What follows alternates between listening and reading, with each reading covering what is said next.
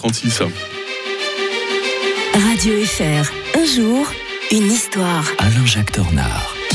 Bonjour Alain-Jacques Tornard. Bonjour Mike, bonjour à tous. On se Réjoui d'être là aujourd'hui. Mais oui, toujours un plaisir de vous accueillir. Alors on se posait la question hier matin, est-ce que par hasard, Alain-Jacques Tornard aurait trouvé euh, le trésor des Templiers dans son jardin En tout cas, on va se souvenir de la naissance officielle des Templiers. C'était un 23 janvier en l'an de grâce 1120. Et c'est vrai que quand on évoque les Templiers, on pense toujours à ce fameux trésor qu'il y en a qui cherchent encore. hein. Ah oui, c'est vraiment un des grands mythes de, de l'Occident.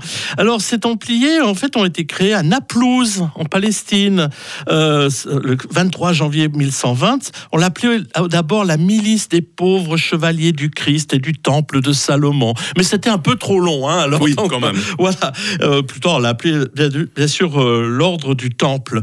En, en fait, c'est lié bien entendu aux croisades. À ce moment-là, on avait reconquis Jérusalem, donc il fallait il fallait vraiment s'imposer. On avait voulu conquérir le Saint-Sépulcre en 1099, donc le tombeau du Christ. Il fallait vraiment faire quelque chose. Et euh, Hugues de Payns avait obtenu du roi Baudouin II qu'il lui cède une partie de son palais. Vous savez où il se trouvait ce palais d'ailleurs euh, Non. eh bien, c'est tout simplement euh, sur l'ancienne mosquée Al-Aqsa, ce, Ah. ce site si important de nos jours qui fait l'objet de, de tant de, de- de problèmes et qui avait été érigé donc sur l'esplanade du temple et en référence à son temple.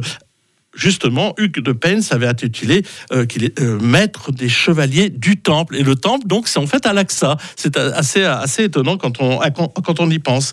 Alors ensuite, euh, eh bien, avec Saint Bernard de Clairvaux, il y a un concile, et puis là, ils deviennent, ils deviennent de plus en plus importants. On parle même d'un nouveau monstre. C'est des règles fondées sur les cisterciens, c'est pour ça qu'il y a un grand ordre.